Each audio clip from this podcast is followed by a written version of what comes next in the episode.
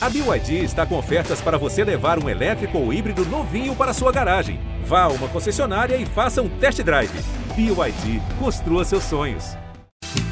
Ele poderia ter sido ator, comediante ou galã, cantor, compositor, escritor, poeta, professor, filósofo, apresentador, carnavalesco. O cara tem multitalentos. Porém, entre tantas possibilidades, ele acabou decidindo não se decidir. Resolveu ser tudo isso ao mesmo tempo. Um popstar no altar. Virou padre. Podem aplaudir? Padre Fábio de Mello.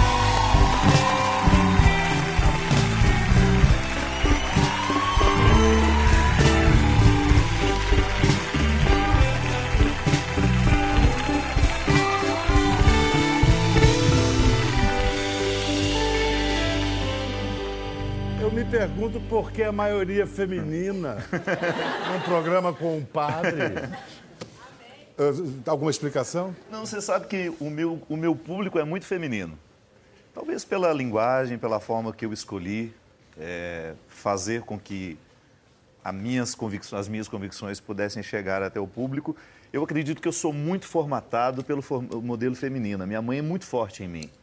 Então eu acabei assumindo um pouco esses bastidores deste mundo absolutamente fértil que é o mundo da mulher e acabei tendo uma linguagem muito feminina, minha linguagem é muito afetuosa, talvez seja isso. Me perdoe a piada, mas um elemento feminino de padre quer usar batina. Padre não usa mais batina.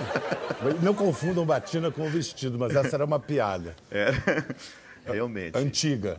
Ninguém usa mais batina, Não padre? existem, existem muitos padres que ainda gostam de- da- do traje. Você nunca usou? Não, eu, eu cresci dentro de uma congregação, a minha formação religiosa, é como para ser sacerdote, foi dentro de uma congregação que já não tinha mais o hábito da batina. Sou filho de uma congregação fundada por um francês, João Leão Deon, que foi um homem muito avançado para o seu tempo, que tinha justamente o convite de retirar os padres das sacristias e levá-los aos contextos da, da, da, da sociedade, para as universidades, para Isso- o mundo da isso- comunicação. Isso que você faz, de qualquer lugar pode ser um altar. Isso para mim é fundamental, porque é a oportunidade que eu tenho de me exercer com todas as minhas possibilidades. Eu acredito mesmo no poder que o Evangelho tem de tornar a vida de uma pessoa melhor. Mas sei também dos muitos obstáculos que o discurso religioso coloca entre aquele que escuta e aquele que fala. Por tradições, por, por uma forma errônea que muitas vezes eh, nós usamos para poder fazer essa palavra chegar até as pessoas, pessoas por talvez derramar um, um excesso de moralismo.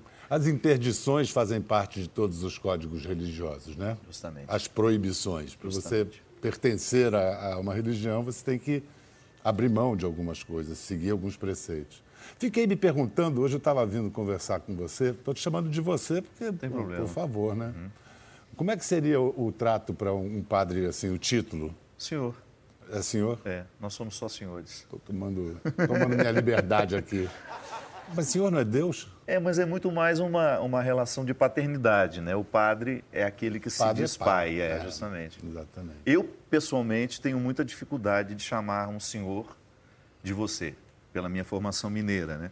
Às vezes eu encontro algumas senhoras que são senhoras e eu digo a senhora e ela, a senhora está no céu. Aí eu não, não sei reagir muito bem, porque para mim é uma, uma forma respeitosa de chamar. Uhum. Mas há muito tempo eu já cheguei à conclusão de que o respeito está muito mais na intenção É do que na verdade. forma. É, e a própria palavra você vem de vossa mercê, que é um Justamente. tratamento cerimonioso. Vossa mercê, vos mercê, você. E é bom a gente ser você. É, Eu acho que essa proximidade. Você sabe, Biel, que uma das coisas que eu mais comemoro no, no meu ministério, em tudo aquilo que eu pude oportunidade de fazer nesses 20 anos de padre, foi justamente quebrar as distâncias, em ter as pessoas próximas a mim, em facilitar o discurso, em facilitar a confissão, em deixar de ser uma figura etérea, é, distante, que não expressasse sentimentos, porque eu cresci assim, observando padres que tinham muita dificuldade de sentir qualquer coisa diante de nós. Então chegava no velório, estava todo mundo arrasado e ele estava ótimo. Eu nunca consegui entender que eu, no meu no exercício de ser quem eu sou, eu tenha de estar ótimo num velório. Não. Eu prefiro estar com a carga de sofrimento que é daquele momento e exercer o meu ministério dessa acaba, forma. pa- acaba passando até uma frieza, eventualmente, fica, fica mal mentiroso, entendido. né? é. Caricato. Uma pergunta, uma, uma pequena provocação. Eu vim para cá pensando, você é, tem uma vocação religiosa evidente e, e essa sempre se manifesta desde cedo, eh, presumo, né? Se você tivesse sido criado no mundo árabe, você seria um imã? Eu acho que sim. Eu estaria ligado ao contexto religioso de alguma forma. Se culturalmente eu não estivesse nascido dentro do cristianismo, que é o meu berço, eu certamente teria optado por fazer uma opção radical dentro daquela hierarquia ou daquele contexto de serviço. Hierarquia, pelo amor de Deus, não é poder para mim, é serviço. Uma oportunidade que eu tenho de me colocar a serviço de forma mais radical que o outro. A gente entra num assunto muito contemporâneo que, quem diria, 2017 a gente vive um mundo rachado, dividido em guerras religiosas. A religião como um instrumento para a intolerância. Gilberto Gil falou outro dia, vou ler para você, quero que você reaja. Perguntado sobre Deus, ele disse o seguinte: Deus é o nome de tudo aquilo que está fora do nosso alcance. Deus continua sendo a grande utopia. O que Deus precisa é se livrar das religiões. Eu, particularmente, tenho vivido nesse tempo da minha vida é, uma liberdade interior muito grande que tem me feito ficar posicionado de, diante dessa grande questão religiosa, que é justamente a, a temática dos, dos, dias de hoje. Os grandes conflitos hoje nascem em torno da, das religiões. Eu vou a Jerusalém todos os anos e eu vejo que a cidade santa há muito deixou de ser é, naquilo que se diz a prática do dia a dia. Não há nada de santo naquela prática. É sempre uma disputa. Agora, é claro que o fiel que vai, que o sacerdote que lá reside, ele precisa fazer o esforço para vencer o que deixou de ser santo ali. E eu concordo, porque é, é muito difícil estabelecer, dentro do contexto da religiosidade, a busca da espiritualidade. Será sempre um desafio o religioso ser, ser espiritual. Não é garantia. Parece quase uma contradição, Justamente. né, padre? Porque... Porque não é uma garantia eu estar dentro de um contexto religioso e ser um homem espiritualizado. Porque quando eu tenho o estrangulamento dessas questões. Com todo é... respeito, basta ver a cúria, né? Em todo, em, há, há, corrupção em todos os lugares, né? Você, o Papa Francisco hoje é um homem corajoso de expor aquilo que está podre dentro do coração da igreja e o faz de forma muito responsável. Mas as resistências são muito são grandes muitas, a ele. São muitas. Muitas vezes de conservadores, daqueles ultraconservadores de galocha, alguns nem tanto, que... Porque, olha só, o, o padre Francisco disse que ele prefere acolher um ateu a um católico hipócrita. Uhum. Qual é essa piada do judeu reformista? O que é um judeu reformista? Não sei. É um cristão. e o que é um cristão reformista? Não seria um ateu? Um ateu. É. Ele não está indo longe demais, o Francisco? Às vezes eu penso que ele está é, transitando dentro de um, de um exercício de poder com muita profecia e com muita responsabilidade. E ele sabe os riscos que ele corre. Eu fico pensando se eu fosse Papa. Claro, Olha uma tenho... candidatura. Não, não, não tem essa Eu digo pela, pela liberdade que eu tenho como homem de pensar. Automaticamente, quando eu assumo essa autoridade, eu não posso dizer tudo o que eu penso. Porque existe uma observação muito maior. É claro que eu, como um padre que trabalha com a mídia, eu já tenho de ter um cuidado com aquilo que digo, a forma como digo. Não, isso você tem em comum com o Papa Francisco. São grandes comunicadores. Só a escolha do nome. Já foi profético. Quando ele escolhe é. Francisco, aquilo sinaliza é. uma, uma, transformação. Mas você sabe que eu acho que a grande questão que incomoda Francisco é aquilo que a gente estava falando anteriormente. Quando você tem um mundo religioso que não é espiritualizado, você abre é, as portas para a hipocrisia. Porque eu ser religioso, eu tenho todo o formato exterior que me defende como um homem religioso.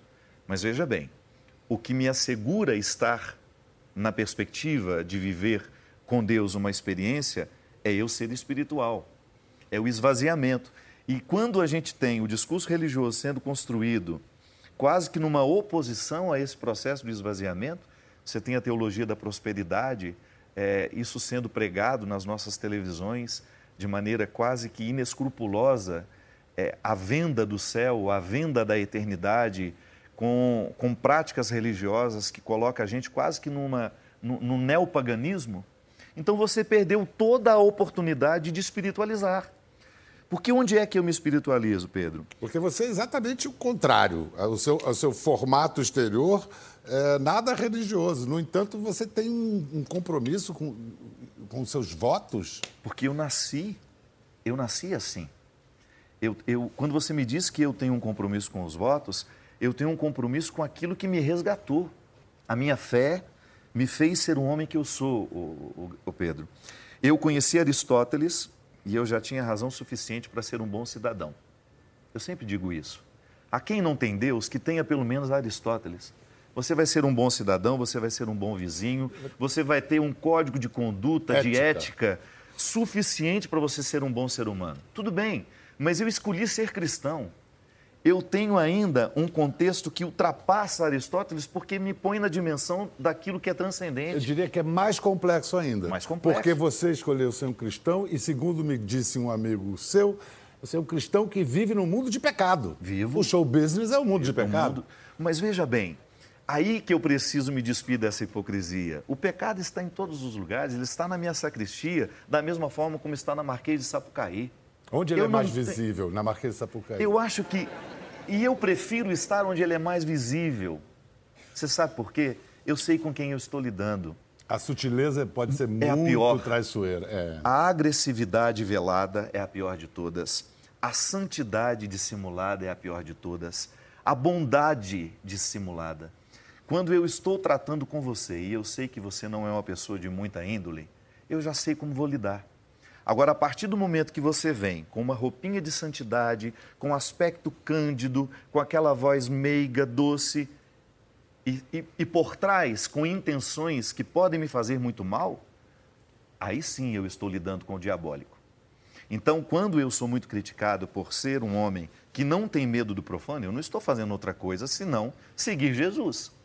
Se você vai nos evangelhos, o tempo todo Jesus está fazendo a opção por estar com aqueles que geralmente não eram queridos pelos religiosos. E pelos pobres. Pelos pobres. Vo você.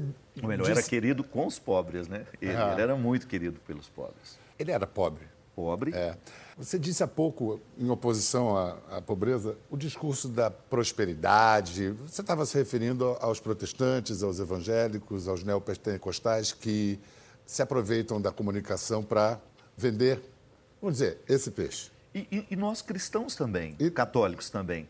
Porque em muitos discursos, Biel, você percebe que há um esquecimento do, do desprendimento como um caminho para a realização humana. E nós precisamos aprender muito com os orientais, porque a espiritualidade ela vai me dando a capacidade de lidar com a matéria sem depender desta matéria para ser feliz, para ser um homem realizado, porque a verdadeira riqueza é tudo aquilo que espiritualmente eu posso alcançar.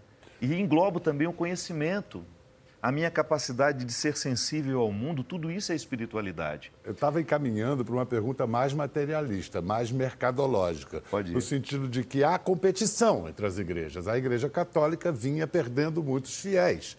E o surgimento de padres que se usam do espetáculo, de seus talentos artísticos para atrair fiéis. E isso está funcionando, ou não? Está funcionando em partes. Eu faço a minha meia-culpa o tempo todo. Eu nunca mais fui o mesmo depois que li A Civilização do Espetáculo. Mário Vargas tem uma crítica muito pertinente ao contexto de hoje, a substituição da cultura pelo entretenimento. E quando eu penso eu, Padre Fábio de Mello, dentro do contexto religioso de hoje, também sendo um homem do espetáculo, porque eu não posso negar isso, eu trabalho com a música, eu trabalho com a poesia, é, o meu palco é bonito, estou aqui com o meu maestro, nós temos luzes, nós temos uma produção. Agora, o que acontece com esse, esse espetáculo é a minha grande responsabilidade. Eu gostaria muito, e é o meu esforço diário, de que todo o meu trabalho seja para abrir as consciências e não para amordaçá-las ao meu discurso, ao meu modo de ver. Mas você acaba de reconhecer um paradoxo é aí. O tempo todo. Servir né? A César, o que é de César, a Deus o que é de Deus. A gravadora, o que é da gravadora, Justamente. a igreja, o que é, é da igreja. É o meu dilema, é o meu dilema a vida toda. E quando você disse, antes de eu entrar, porque eu sou um homem que acabou não se decidindo. Se decidiu eu gosto por- dessa se- dialética. Eu gosto dessa dialética. Se você me perguntar, Padre Fábio, o que vai ser amanhã? Não sei. E eu tenho prazer de não saber, porque eu quero estar aberto a tudo aquilo que se torna um desassossego em mim. Então, se hoje eu estou confortável fazendo esse trabalho que eu faço, se amanhã eu amanhecer com esse desconforto, me expulsando, você pode ter certeza que eu não continuarei. Eu, eu quero ser muito fiel àquilo que Deus me revela através da minha consciência, através da minha liberdade interior. É curioso, eu estou escutando um homem de fé dizendo que é movido à dúvida. O tempo todo, o tempo todo. Como assim? Porque a fé não é outra coisa senão a articulação de forma inteligente, sensível, por isso é inteligente. Não há nada mais inteligente que a sensibilidade. Toda vez que eu articulo as minhas dúvidas de forma sensível, eu não fico ancorado nas perguntas inférteis. E fé é isso, é você não se prender às perguntas inférteis. Eu não sei para onde vou, só que eu não sei, eu sei que eu não vou por aí. Estou indo. Eu sei que você anda também em outro território muito minado, que é o das redes sociais. Que atividade nas redes sociais. Olha, eu, eu sou uma pessoa que precisa administrar o meu tempo. Eu tenho muitas atribuições, mas eu não me furto da oportunidade de saber do mundo pelo, através delas. E também de me colocar nesse mundo. né? Eu acho que hoje nós temos uma facilidade muito grande de estabelecer vínculos inusitados. Eu acho que é essa a grande riqueza das redes sociais. Você já conseguiu estabelecer vínculos realmente férteis, para usar uma palavra que você gosta, frutíferos? Muitos. Nas redes muitos. sociais? Nas redes sociais. Eu descobri pessoas fantásticas, eh, estabeleci vínculos de amizade, de, de companheirismo, que eu nunca imaginava que eu poderia ter através desses recursos. Mas então você está Porque- falando do ponto de vista pessoal, mas como pregador, é um espaço para pregação? Mas aí eu não vejo muita diferença, não, da minha vida pessoal e do meu, do Sei. meu trabalho como pregador, não. Porque eu acho que quando eu sou um pregador, eu posso muitas vezes ter a pretensão de que o meu discurso será sempre para a multidão. E eu não tenho isso, não. Para mim, é a oportunidade que eu tenho de falar com uma pessoa. Ainda que eu tenha 100 mil pessoas diante de mim. Eu faço aquele discurso, aquele, aquela conversa, como se eu estivesse diante de uma única pessoa. Eu acho que é por isso que dá certo. Padre Fábio de Mello acaba de nos dar uma definição pop de liturgia. Estou certo ou estou errado? Isso é corretíssimo. É, porque a liturgia é você fazer cada gesto, cada passo Uhum. da sua vida sempre consagrados a Deus. E o que é mais interessante é que a liturgia que se externa, ela não é outra coisa senão as consequências de uma liturgia interior. O gesto que eu realizo como padre dentro da celebração eucarística está sempre em consonância com uma, um movimento interior que é da Assembleia e meu também. Eu, como padre, apenas presido. Eu, tava, eu falei brincando, mas é verdade. Assim como. Porque, deixa eu co- confessar aqui a minha formação religiosa. Hoje eu não tenho prática, mas eu fui criado pelos jesuítas. Depois eu tive um grande amigo, o maior conhecedor de Gilberto Freire do Brasil, Edson Nery da Fonseca, que me disse assim: os jesuítas, você é jesuíta, né? Eu estudei com ele. É, estudou com ele. Jesuítas conseguiram acabar com a minha fé. A, a ausência de liturgia dos jesuítas acabou com a minha fé. Mas os beneditinos resgataram. Pronto, É. equilibrou.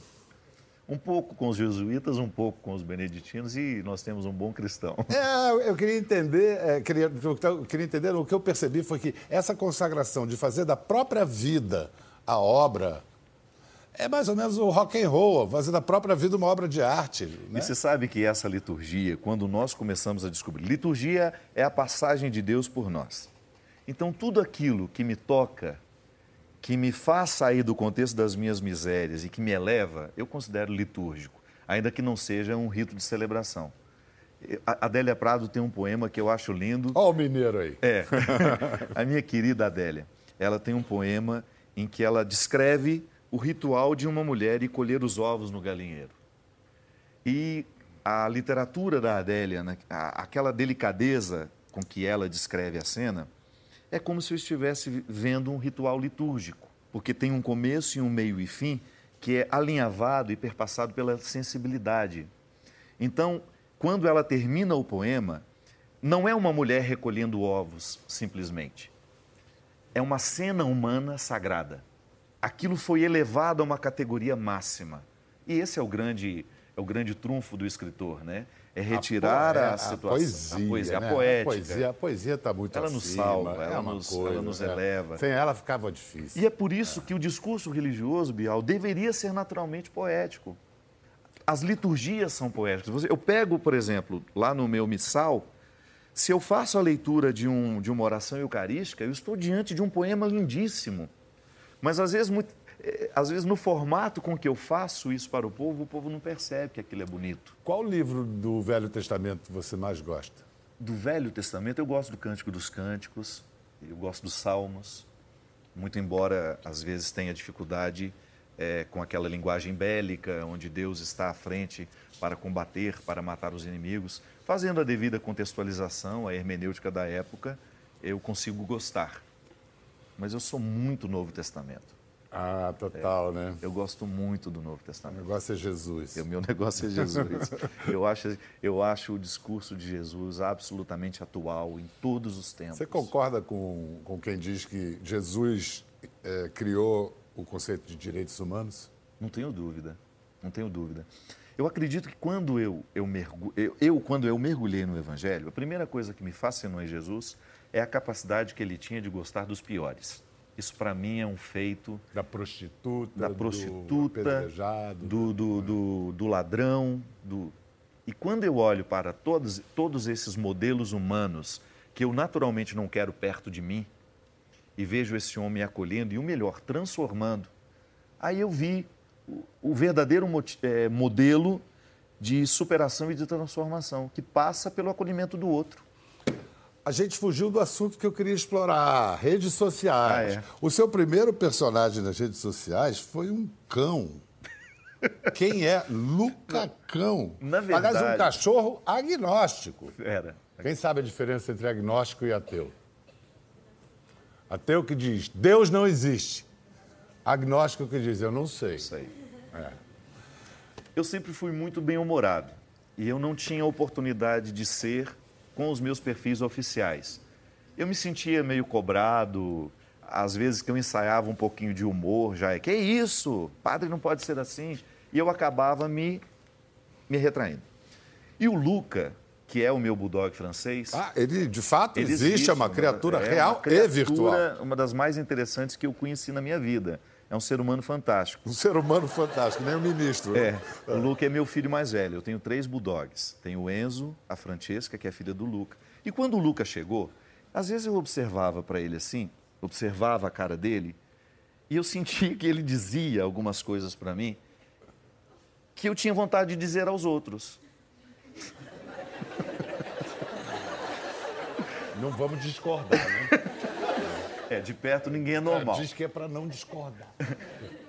E eu quis dar voz ao Luca, que eu achei que ele seria uma pessoa interessante nas redes sociais, para poder dizer o que ele pensava. E foi fantástico, porque eu acabei, assim, criando um, um círculo de pessoas que entenderam a brincadeira, mas que levavam muito a sério.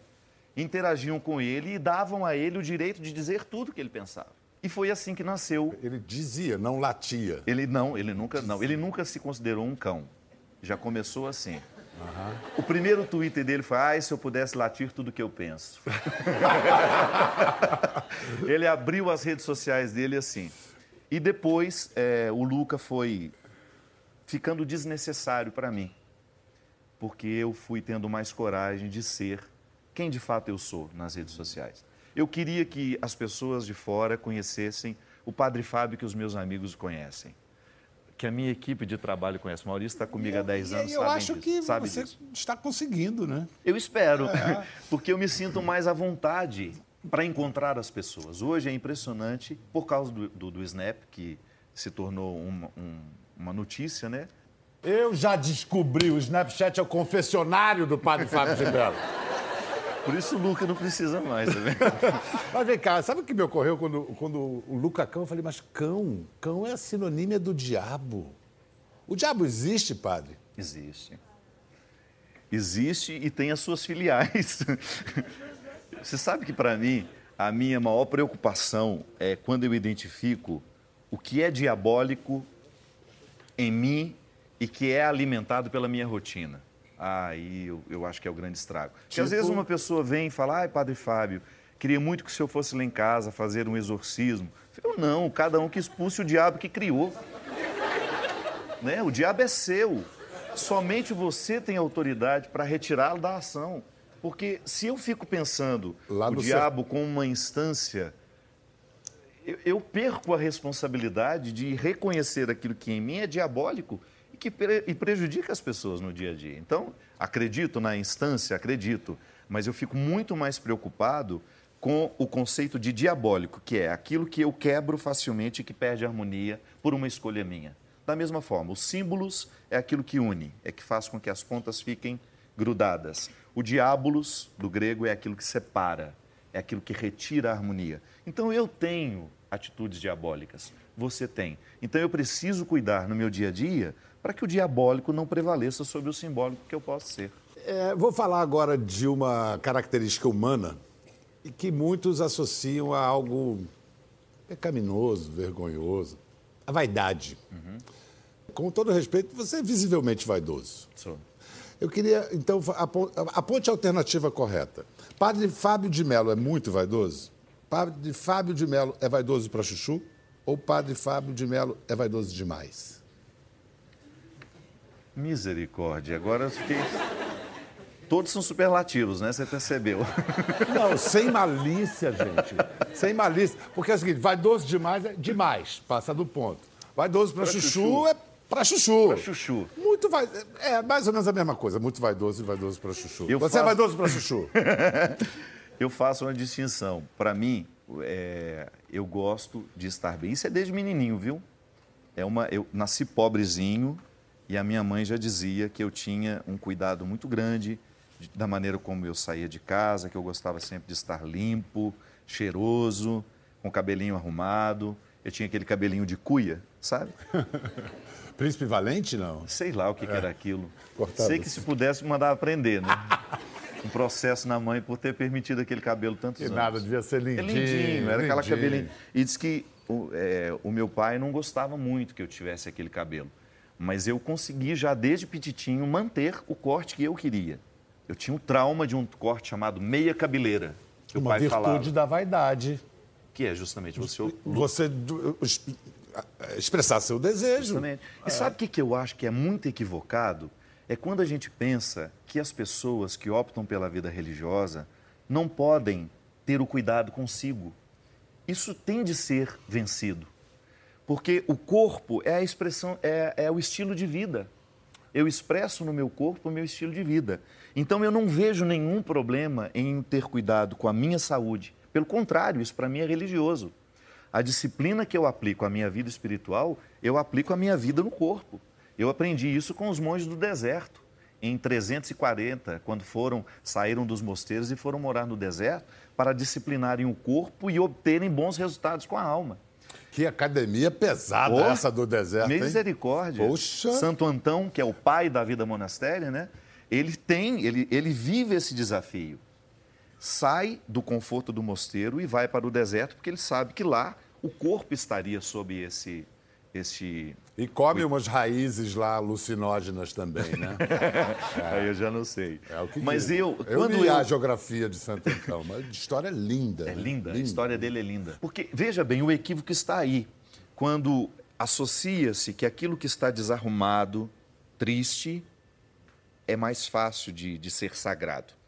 Eu, eu não acredito nisso. Ah, não, a, a luz As um imagens sorriso. tristes, É, justamente, é. as imagens tristes da minha infância, eu desafio vocês aqui. Todos nós crescemos vendo santos tristes no altar. Então, sempre. Né? E não é nenhum problema, isso é cultural. Mas eu, quando eu vou anunciar a santidade nos dias de hoje, eu preciso olhar no- nos olhos dessas pessoas e convencê-las de que elas podem ser santas, que santidade é o quê? Um caráter elevado, é um cultivo de virtudes pessoais e que elas podem ser bonitas. Não é nenhum impedimento à sua beleza, o cuidado que você tem com o seu corpo. Se você administra isso bem, isso não é excesso em você. E o padre diz isso com um sorriso luminoso e acaba de lançar um disco chamado Clareou. Bonito. Que Bonito nome título, bonito. né? Mas o que tem de renovação nesse novo disco? O que que você apontaria nas letras, na pegada do, do- do disco? Eu quis fazer um disco que pudesse ser uma expressão é, do, das minhas inquietudes de hoje. Eu tenho ficado muito prático nas minhas reflexões. É, a qualidade da vida que eu vivo, as escolhas que eu faço, tenho sentido Deus me, me conduzindo por esse caminho muito simples. Onde eu escolho passar o dia de folga que eu tenho, o que escolho fazer com o ano que terei. Para mim isso é religioso. E foi um disco que eu pude garimpar canções que me ajudavam a pensar esse cotidiano, porque eu acho, Pedro, que nós estamos vivendo um, um prejuízo muito grande. Nós estamos muito mecânicos na, no nosso jeito de viver. E às vezes é, esse jeito mecânico não contempla a, a, a reflexão, o debruçar sobre si mesmo. fica é. só reativo no reativo. piloto automático e isso é, é, realmente isso é é a morte da relação entre as pessoas, do, da possibilidade de crescimento. E daqui a pouco eu vou começar a fazer um discurso católico Pode cristão fazer. aqui. Não, não. Mas nós somos. Não, se você for pensar, as nossas inquietudes são as mesmas. Se eu pego um ateu bem intencionado e eu vou conversar com ele, ele tem as mesmas preocupações que eu tenho como padre. Viu, Papa Francisco? Bem intencionado. Se bem nós intencionado. temos amor à humanidade, se nós temos, queremos respeito pelos outros, se nós queremos uma vida melhor, nós já estamos todos dentro do contexto do, do Evangelho, não tenho dúvida disso. Maravilha, padre. Então, depois do intervalo, o padre Fábio de Mello canta Trem Bala. Trem Bala. Trem Bala. Já, já. Uma grande alegria ter conversado hoje com o padre Fábio de Mello, que vai